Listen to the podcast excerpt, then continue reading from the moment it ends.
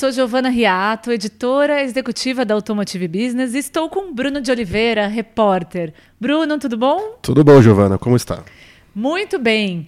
Bom, hoje a gente tem aqui uma missão de trazer um resumo do ABPlan Planejamento Automotivo 2022. O ABPlan é um evento que nós promovemos online que teve uma série de lives no dia 27 de abril, mas tem muito conteúdo ainda disponível na plataforma. Então, se você não acompanhou, fica o convite antes de qualquer coisa de se cadastrar em abplan22.com.br. É, é tudo gratuito e dá uma olhada em todos os conteúdos que a gente trouxe, né? Sim, sim, um evento com bastante conteúdo e nós vamos tratá-los de, de cada ponto agora. Começamos falando da questão de mercado, né? de vendas, produção, exportações, que foi algo que a gente trouxe de forma muito presente no ABPlan. Nós tivemos lá a participação do Fernando Trujillo, que ele é consultor da S&P Global, e ele trouxe um panorama, né, de projeções, de expectativas, e ele falou muito da questão de como não só o Brasil, mas o mercado global passa por uma, uma influência, de certa forma, negativa, né? um contexto aí de Covid, semicondutores, falta de semicondutores, né?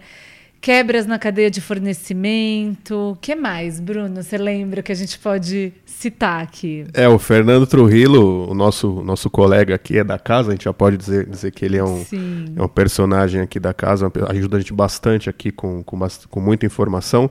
Ele acabou trazendo um discurso que ninguém quer dar, né? Se a gente, por um lado, vê as montadoras sendo obrigadas a manter um discurso positivo, apesar de toda a situação que a gente já conhece envolvendo problemas logísticos, inflação e etc., o Trujillo ele se viu obrigado a, a passar para a gente a mensagem nua e crua, né? Que é basicamente isso, né? É um cenário ainda muito adverso, né, em termos logísticos, né, com perspectivas de, de equilíbrio, digamos assim, postergadas para 2023. Acho que isso acabou até sendo a tônica, né, do, do, do AB Plan quando a gente falou com executivos de montadoras, né? Ninguém cravou para esse ano uma, algum tipo de restabelecimento né, da, da cadeia logística, da, da volta das entregas regulares né, de semicondutores e outros componentes que também é, estão hoje em falta, né? E, enfim, ficou para 2023, né? Acho que isso acaba de alguma forma até sendo bom, porque dá um pouco de previsibilidade, né, para o setor e também para quem consome, né? É bom a gente olhar por esse lado também, porque quem comprou o carro e está esperando, agora tem uma data, né? Tipo assim, olha, talvez se eu queira comprar um carro em breve, eu vou deixar para o ano que vem, que é quando pode ter a possibilidade de uma entrega mais rápida do que acontece hoje, né? Eu acho que do que ele falou, das verdades que ele falou, né, dos números que ele trouxe, eu destacaria isso, né, que é uma postergação de uma melhora do quadro de fornecimento de componentes que antes estava para 2022 e agora está em 2023. Sim, é. E em 2023 ainda a depender da, do, do, cenário, né? Essa questão de guerra, de falta de matéria-prima para os semicondutores. Tudo há uma série de desafios ainda no horizonte. Ele falou também é, nesse contexto, né? Ele trouxe a revisão das expectativas, das projeções para a produção de veículos falando de veículos leves, ao redor do mundo em 2022. Então, eles esperam que sejam fabricados 80 milhões de veículos é, globalmente, que seria um crescimento de 4,5% na comparação com o ano passado, mas ainda é uma projeção mais de 2 milhões é, de veículos menor do que a expectativa anterior que eles tinham. E vale lembrar né, que antes da pandemia, a gente vinha numa toada de é, mais de 90 milhões de veículos é, produzidos ao redor do mundo. Então, é uma queda dura aí para a indústria. É, se a gente pegar esse número aí, 2,3 milhões de veículos a menos que foram produzidos no planeta, é um mercado brasileiro, né? Exato. A gente, pode, tem, a, gente, a gente lembra aí que a projeção da Anfávia para esse ano, apesar de tudo, é que possam ser produzidos até dezembro por aí, 2,3 milhões de veículos. Né? Esse volume a menos no, no mercado global, eu acho que ele, ele, ele mantém ainda ativo aí no universo das montadoras, eh, nessa parte de planejamento, né, do que, que é o que trata o AB Plan, tratou o AB Plan, é de que é, ainda vai existir aquela pressão sobre o preço, né? Porque assim, se perde em produção, mas tem que se compensar de alguma forma a perda, né? Então, é possível que daqui para frente haja né, a manutenção desse cenário de, escal de dessa escalada dos preços, como tem acontecido até agora também. Exato, é, ele citou isso, né? Essa redução do acesso ao carro é, é um desafio global também. Trazendo um pouco aqui para o Brasil, os principais, é, os principais obstáculos que o Trujillo mencionou durante o ABPLAN, que deve entrar no planejamento das empresas, é essa tendência de pressão inflacionária, alta dos juros para combater a inflação, com isso, um aumento do custo do crédito, né, do custo do empréstimo do dinheiro e uma restrição do acesso ao crédito. Então, isso dificulta muito a compra do carro e aumento do preço do carro. Então, de fato, é um cenário muito desafiador. É, o Trujillo também trouxe uma outra verdade aí, como você disse, Bruno, que às vezes as montadoras não, não gostam de mencionar, que é essa questão da redução do, do IPI não ter feito efeito, né? Sim, sim, é, ele, ele mencionou isso, que é uma coisa que o Filosa, né, presidente da Stellantis, tinha falado lá no começo, quando o governo apresentou essa, essa, essa medida de reduzir o, o IPI para que isso é, tivesse alguma influência no preço final dos veículos, né? Não, o, segundo o Trujillo, né, acabou não acontecendo como se esperava, né? Na prática, se traduziu pouco em redução essa medida do governo, e é algo que a gente está vendo aí, né? A gente viu muito outros executivos, eu lembro que outros é, mencionaram isso também durante o evento, de que o IPI ele apareceu como uma, uma promessa, mas que acabou não se concretizando em redução de preço. Exato, pelo menos por enquanto, né? Por enquanto, né? E aí. e vamos ver. de repente. E vale dizer que, no fim das contas, a indústria, né, os veículos leves, automóveis tiveram redução de 25%, um desconto de 25% na alíquota do IPI. Mas isso, traduzindo para o preço, as montadoras que repassaram é uma redução no preço do carro de até 4% que teve no mercado. Então, ainda é muito pouco, né? Para o valor alto que o veículo está, na hora de fazer o financiamento, isso se dilui de, de uma forma muito extensa. É, né? e sem contar esses outros fatores que o Trujillo ele, ele citou, né? Se você pega inflação, alta de juros e, e tudo isso junto no mesmo balaio acaba restringindo o acesso ao crédito. E também tem, a, tem um outro ponto que é a corrosão do poder de compra do brasileiro, né? Enfim, a renda não está conseguindo acompanhar tudo isso. Então fica muito difícil mesmo que que se, há, se haja um fomento né, à, à, compra dos veículos só por meio do IPI. Né? Existem outras questões e, como ele colocou muito bem lá no, no evento, é algo que ainda preocupa e deve, enfim, manter o alerta aceso das montadoras no, ao longo do ano e principalmente no segundo semestre. Né? Sim, exato. Um número que surgiu no evento que também foi bem interessante, que não é não é da não foi outro Hilo que trouxe, é um número da M, LMC Automotive é, que você até destacou numa matéria que 107 mil veículos deixaram de ser fabricados no Brasil esse ano por causa de semicondutores, né? Ah, sim, sem dúvida. É um número importante. Se na, na produção global houve uma baixa de 2,3 milhões, no Brasil, de janeiro até, até o finalzinho de, finalzinho de abril, né, como o pessoal da, da LMC passou, é, foram, for, deixaram de ser fabricados 107 mil veículos, né? O que é algo que que acaba, de certa forma, exercendo pressão também na montadora, né? Você deixou de vender um contingente importante, é praticamente vai um, praticamente um mês de vendas, digamos assim, né? Se a gente pegar o, o, o, o, o, ritmo né, de vendas que o mercado brasileiro vem, vem apresentando, 107 mil está por volta de, um, de uma venda mensal, né? Então, um mês a menos, cara, eu acho que é algo que aumenta ainda mais a pressão em custo operacional da, das montadoras, né? E, e assim coloca em xeque muito da, das estratégias que foram traçadas até agora, né? Exato. Que, principalmente a questão do, do, preço, né? Bom, já se aumentou o preço, qual que é o próximo passo, né? E geralmente são passos que não são tão populares assim, é. né? Enfim, né? São o dolorosos. O consumidor né? já está se vendo é, preocupado, né? Com relação a, pô, se eu, se eu quiser desejar comprar um veículo zero, eu tenho que desembolsar muito mais do que anos atrás, né? Qual que vai ser o próximo passo da montadora para atrair esse cara, né? Então, para atrair, não, na verdade não atrair, né? Na verdade, para manter a, a, as coisas funcionando, né? Sim. Porque você deixa de vender, você acaba tendo impacto de receita, né? E esse dinheiro tem que ser compensado de algum outro lugar. Matriz, a gente sabe que já não está mandando tanto dinheiro assim quanto antigamente, né? Porque tem os problemas deles para resolver nos seus mercados de origem, né? Então, é isso. E pensando em planejamento, que é o tema do evento, essa questão toda, esses 107 mil veículos a menos, essa questão dos semicondutores tão persistente, é muito importante, porque se a gente olhar para o fim de 2021, a expectativa é que a essa altura a questão dos semicondutores ia estar tá começando a entrar numa normalidade, né? E a gente, fica claro que não é esse o caminho por enquanto. Bom, mas gostaria que você falasse um pouco de pesados, Bruno. Você mediou aí um painel para discutir o cenário de caminhões e ônibus. Qual que é a expectativa do segmento? Sim, eu falei com o Walter Barbosa, né, que é o diretor de vendas de ônibus da Mercedes-Benz. Falei também com o Alex Nucci, que é, é o par dele, só que no setor de caminhões lá na Scania, né? E como eu coloquei na matéria, são dois universos bem diferentes, né? Na verdade, estão, são dois setor, segmentos que estão vindo de realidades diferentes.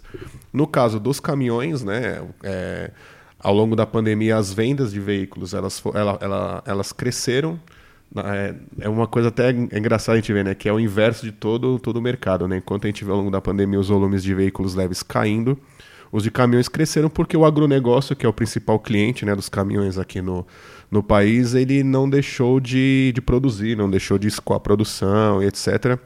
Então, é, as demandas foram, foram mantidas né, e isso acabou fomentando, é, na verdade, acabou é, movimentando né, a, a, as fábricas que é, independente das paradas que tiveram, né, conseguiram produzir, entregar, e isso acabou sustentando um pouco o setor. Né? Do outro lado, o lado de ônibus, é um, é um segmento que foi muito afetado pela, pela, pela pandemia, porque o tráfego de pessoas foi limitado em vários momentos. Né? Então, se a gente pegar, por exemplo, o segmento de ônibus é, urbano, né? Quantas pessoas que continuaram indo ao trabalho de ônibus, etc. A gente viveu tudo isso e é claro que o frotista, né, o dono dos, dos ônibus, acabou não realizando compras ou postergando as, a, a compra de, de, de ônibus novos para outro, outros momentos, né?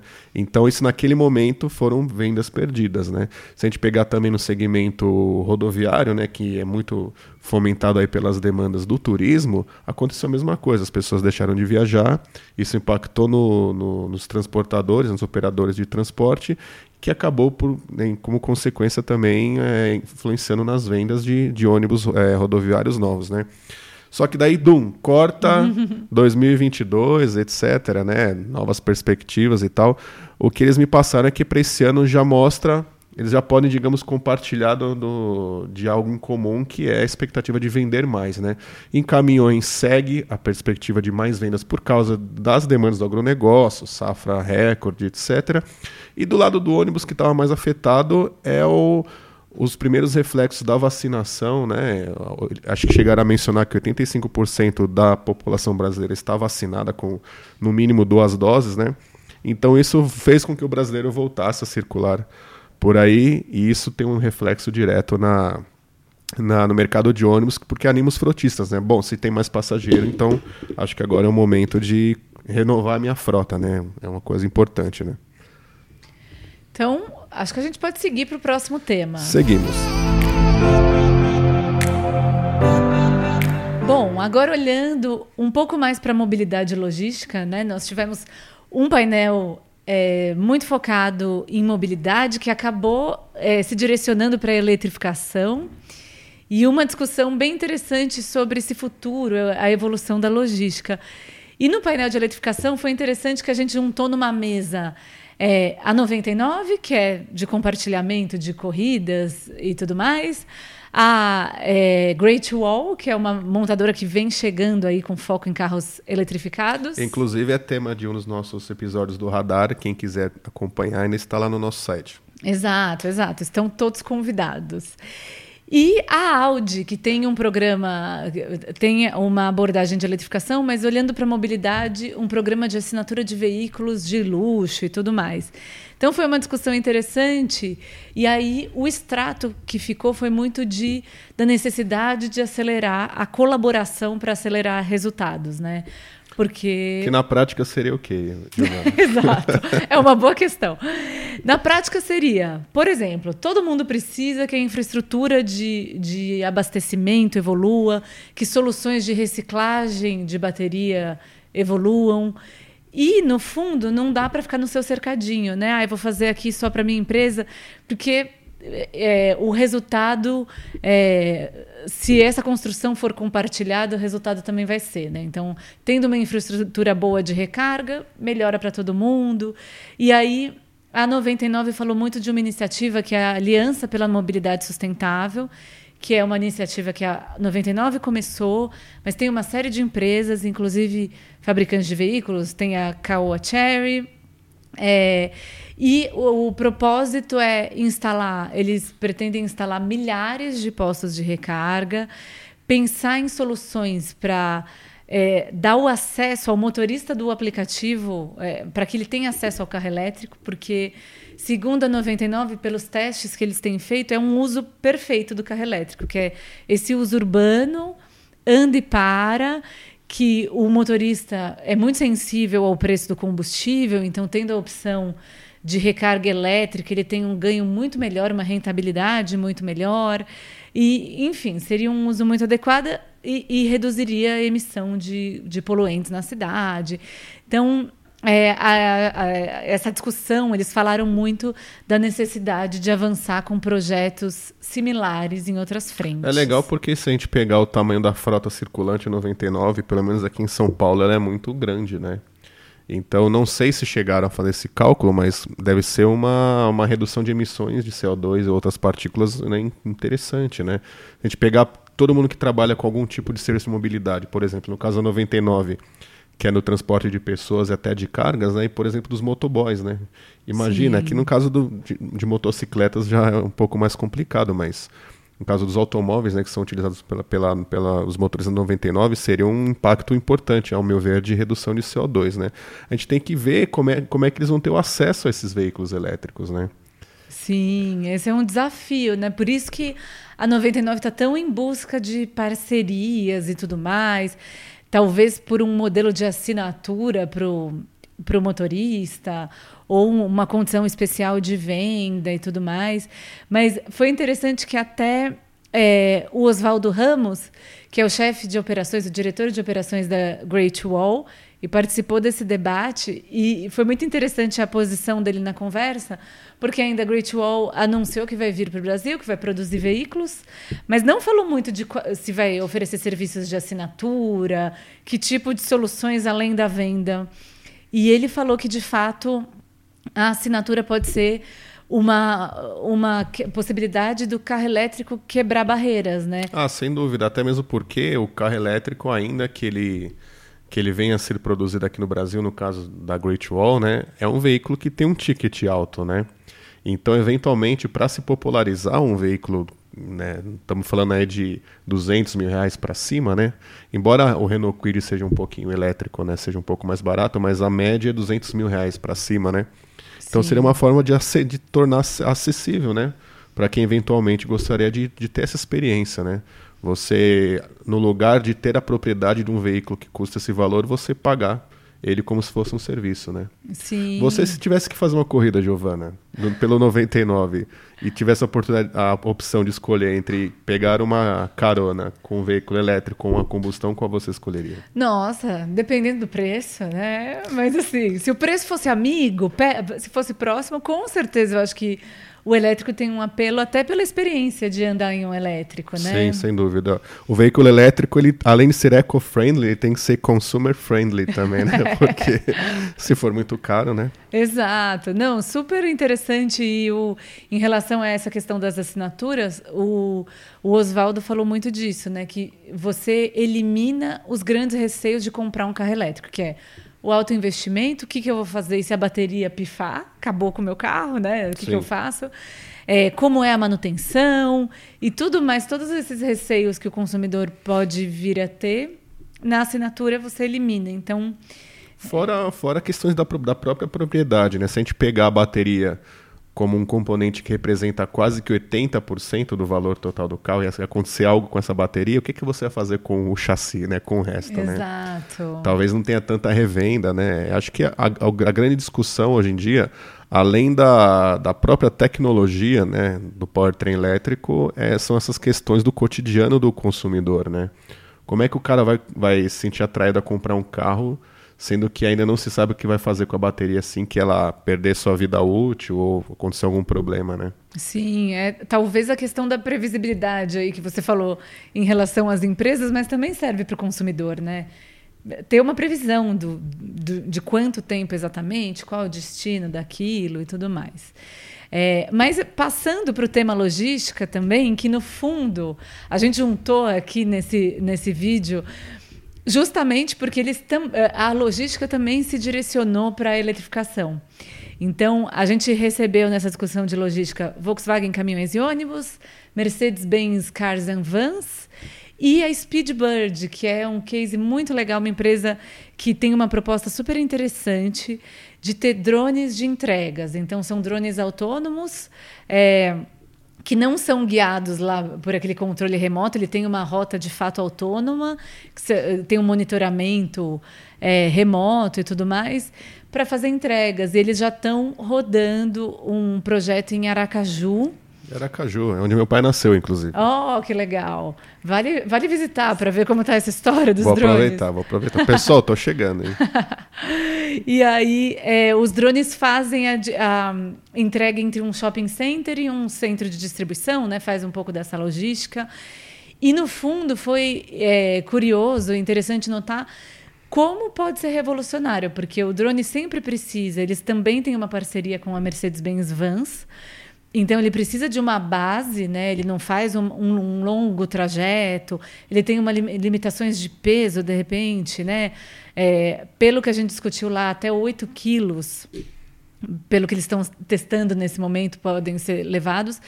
Mas é, o executivo da Speedbird falou com muita clareza que é uma solução que serve para tudo. Então, para alimento, para entrega, delivery de comida, para soluções médicas que precisam de uma urgência, para entregas mais cotidianas aí que a gente tem, pede de repente essa questão, ah, Mercado Livre, coisas que você pede de lojas e tudo mais. Então, o céu é o limite, literalmente, nesse caso, né? E eles estão estudando, mas é, já é uma realidade. Acho que o interessante foi ver isso, que com conectividade e com essa cadeia, tendo uma base operacional, seja uma van, seja um caminhão, tal, é uma rede que vai ganhando mais força essa operação logística. Sim, é, o que eu acho curioso é que nós vemos em um tempo onde o desenvolvimento de novas tecnologias ele acaba sendo menor do que o tempo que se demora para descobrir como construir um serviço que use esse tipo de tecnologia, né? Aproveitando, aproveitando essa esse, esse painel, né, que teve também a participação do pessoal da Volkswagen Caminhões e Ônibus, é uma empresa que eles são os pioneiros de caminhão elétrico aqui no, no país. Né? Se a gente pegar como exemplo o e-Delivery, que é o primeiro modelo de veículo leve produzido no Brasil que usa um powertrain elétrico, né? E a grande discussão lá em Resende, onde eles mantêm a fábrica, é como é que a gente vai tornar isso comercialmente viável para os frotistas, né? Então se fala muito, ainda não, não é confirmado que existe a possibilidade da, da montadora ter a propriedade da bateria, ela te dá o, o caminhão para você poder utilizar nas, numa rota estabelecida lá na sua operação e você paga pela recarga da bateria. Então, assim, isso seria uma forma de mitigar, por exemplo, aquela, aquela coisa que a gente falou um pouco agora atrás a respeito do, do custo da bateria, né? Será que o frotista compraria uma frota inteira de caminhão? em um monte de bateria, que tem um monte de incerteza, etc. Então a, a tecnologia está aí, mas ainda se discute como, como viabilizar isso comercialmente. No caso aí do pessoal da Speedbird, tem a questão também da regulamentação né, da, do, do voo do, do drone. Né? Acho que talvez não tenha lei que estabeleça limites e velocidades e altitudes, tem toda a questão de topografia do, dos grandes centros urbanos. Se cai uma caixa de um drone e acerta alguém, Nossa. quem é responsável? Então, são dois opostos, mas o que eu acho que é curioso até mencionei aqui, pedi o, o destaque é de como que a tecnologia ela avança mais rápido do que a construção, o desenho do, do serviço, né? Sim, com certeza. Excelente ponto. É, e vale ver a discussão completa que está disponível no site sobre essa questão logística para vocês pegarem aí todas as nuances, vocês que estão nos assistindo. Bom, seguimos, né? Seguimos. O nosso próximo tema é o Rota 2030. A gente recebeu o Paulo Cardamone, que é consultor e super especialista e consultor do governo no desenho dessa legislação, e também recebemos um secretário do governo que trouxe aí algumas informações. É, agora que a gente está nesse momento justamente de encerrar a primeira fase do Rota 2030 e começar em 2023 uma segunda etapa.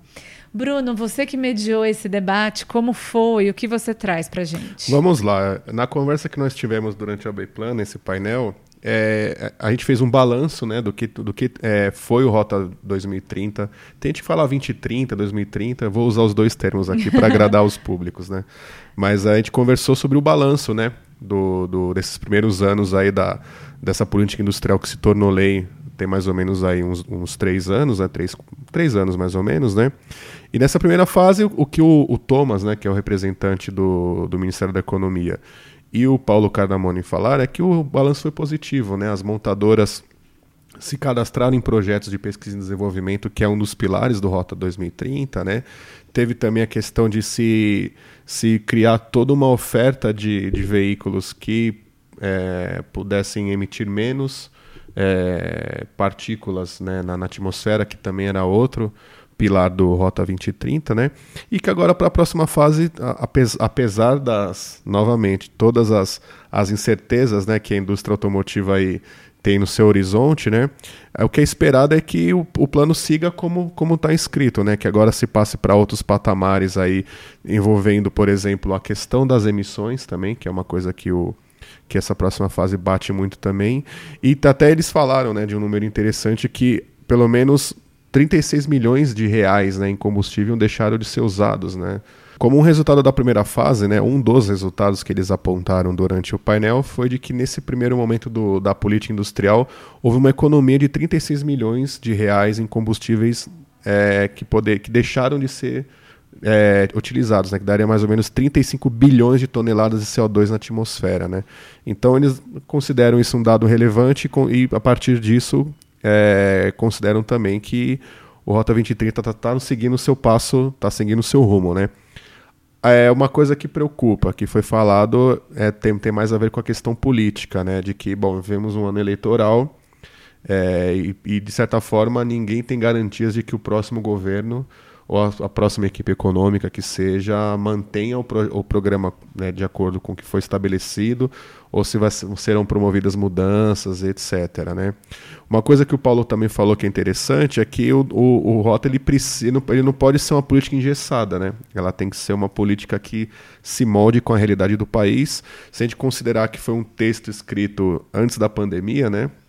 agora com a pandemia ele deveria passar por algum tipo de de reciclagem, né? Se é, se é que a gente pode usar esse termo, né? Mais, mais adequando à realidade das empresas, né? Tem uma série de obrigações, por exemplo, de prazo envolvendo adoção de, de, de Euro 6, por exemplo, também o, o Proconv P8 no caso do, do P7, no caso P8, na verdade, né? No caso dos veículos leves, né?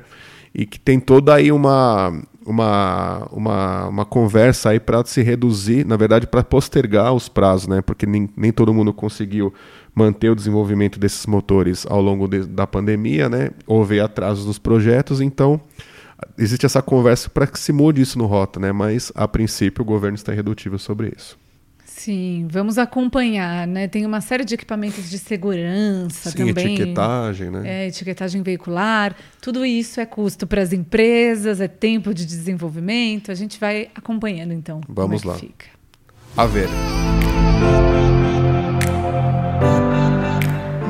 Tema essencial falando de planejamento é ESG, essa questão de meio ambiente, sustentabilidade e governança, que entrou de vez para a agenda das empresas, né? No, nós sentindo muito essa demanda do setor automotivo, nós trouxemos aí um debate sobre isso, sobre como planejar e como tangibilizar um pouco essa pauta que às vezes fica é, parece uma questão mais filosófica, mais opcional para as empresas. E no fundo não é, né? É isso é uma agenda de negócio, é uma agenda estratégica. Então nós recebemos a Viviane Mansi, que é que cuida de sustentabilidade na Toyota, e a Marina Villes, que é responsável, é vice-presidente, e uma das áreas é sustentabilidade, e também acaba de assumir a vice-presidência da Anfávia. Primeira mulher, diga-se de exato, passagem. Exato, exato. Também aí o indicador SG melhorando na Anfávia, né, gente? Que diversidade é um, um dos aspectos de ESG. E aí foi curioso, porque a Viviane fez muita questão de falar dessa necessidade de é, deixar de olhar ESG como um aspecto, como a gente talvez abordava a sustentabilidade lá atrás, né? Que está muito atrelado à imagem da empresa. Então, ah, que legal, uma iniciativa sustentável. E pensar que, de fato, isso precisa gerar benefício para a empresa, para a cadeia de valor e para a sociedade. Então, iniciativas desenvolvidas, no caso da cadeia do setor automotivo, com fornecedores, com concessionárias, que, que gerem de fato um impacto positivo mensurável na sociedade, ou falando de sustentabilidade em redução de emissões, redução de, de lixo, de enfim, ou de pensando em comunidades, né? Tudo isso é importante. E a Marina enfatizou um aspecto que acho que é bastante essencial nessas pautas, que enquanto a liderança da organização não se engaje, vê a importância desse tema como algo de negócios, algo estratégico, é difícil isso caminhar. Então, nós vemos aí o setor automotivo, muitas empresas, principalmente pequenas e médias, tendo dificuldade com essa pauta, de acompanhar, de entender, de endereçar. E acho que o primeiro desafio interno é, no fundo, esse convencimento da liderança é, é o board da empresa ou a diretoria olhar para isso como algo que, que precisa estar tá na agenda, ainda que não seja uma grande organização do setor. Sim, é, o que me chamou a atenção no que a Viviane falou ao longo do, da, da apresentação dela foi de que é, existe a necessidade de ser uma coisa que parta das montadoras para toda a cadeia. Né? Não adianta só a montadora ter uma agenda SG e não adianta só a montadora concentrar os esforços nisso. Né? É, isso tem que ser replicado para a cadeia de fornecedores até a última empresa na ponta, né? E uma coisa que ela falou que é legal também é de que isso também é responsabilidade da montadora. Não dá para a montadora, como cliente, sentar no sofá e falar, bom, vocês que decidam o que vocês querem, é isso que a gente é isso que é exigido hoje no mercado, né? Não, pelo tamanho das montadoras, né, e o poder de influência que, ela, que elas têm nos seus fornecedores, seria conveniente, né? seria bom, na visão da, da Viviane, de que a montadora assumisse esse papel de protagonista de também levar essas questões do ESG para as empresas que pertencem à sua cadeia de fornecedores. Sim, com certeza. É, é bem interessante porque, no fundo, é uma mudança de visão é, expressiva. Né? Eu lembro, há alguns anos, eu fui cobrir uma pauta sobre sustentabilidade em uma empresa tal. E a, o porta-voz da empresa falou exatamente isso para mim. Falou: olha, aqui dentro a gente faz tudo certinho. O que tem de errado de uso do produto, uso do carro ou fornecedor, isso é fora, porque é o problema dentro... é o famoso da portaria para fora, né? As empresas eles, eles têm, eles costumam recorrer a esse ditado quando chegam nesses momentos, né? Exato. De certa forma é um, é um pouco de verdade também, mas se a gente for voltar naquilo que a Viviane falou que eu achei que é interessante, é, pelo tamanho das empresas, eles também têm que ser protagonistas nisso também, né? Exato. Por, até porque quando a gente olha para a cadeia de valor, temos muitos fornecedores que têm bem menos recursos, né? Sem então, dúvida. Faz todo sentido essa visão de que de assumir parte dessa responsabilidade. E tem outra coisa também, a partir do momento que a montadora exerce esse tipo de influência no seu fornecedor, isso gera resultado no produto que ela mesma consome, né? Sim. E na verdade o produto que, que ela vende, né? acho que é o termo seria isso, né? no, no, no, componente que ela consome e aquilo no produto que ela vende para o mercado. Né? Exato, agrega valor, esse valor de, de respeito, de governança, de sustentabilidade Sim, é. ao produto. O SG tem que ser do poço à roda. Exatamente. Muito bom, Bruno. Acho que passamos pelos principais temas do evento, passamos né? Passamos pelos principais temas, mais uma vez reforçando quem quiser é, aprofundar um pouco mais nesses assuntos, o conteúdo está disponível, né? no, no site da Bplan. Você poderia repetir, por favor? É abplan22.com.br. Pessoal, acessem lá. Um breve cadastro, já tem acesso a todo o conteúdo, tudo gratuito. E vale dizer, a gente tem algo muito especial no Abplan, que não está aqui no nosso resumo, porque a gente teve um, um, momento do evento dedicado a isso e tem lá um relatório que é da pesquisa Cenários para a indústria automobilística, que toda a audiência do ABPlan teve acesso em primeira mão. A gente está produzindo um especial para o nosso portal, vamos divulgar essa pesquisa massivamente daqui para frente. Mas se você quiser saber antes, acessa lá no ABPlan, que tem o relatório completo. É isso, pessoal. E vamos ficando por aqui, né, Giovana? É isso aí. Até a próxima. Um abraço, até mais. Este podcast é especial do AB Plan 22 Planejamento Automotivo e foi produzido por Automotive Business. Eu sou Giovana Riato. Eu sou Bruno de Oliveira. A edição é do Marcos Ambroselli, a direção de arte do Luiz Prado e a trilha sonora do Chibruski, Guilherme Schildberg.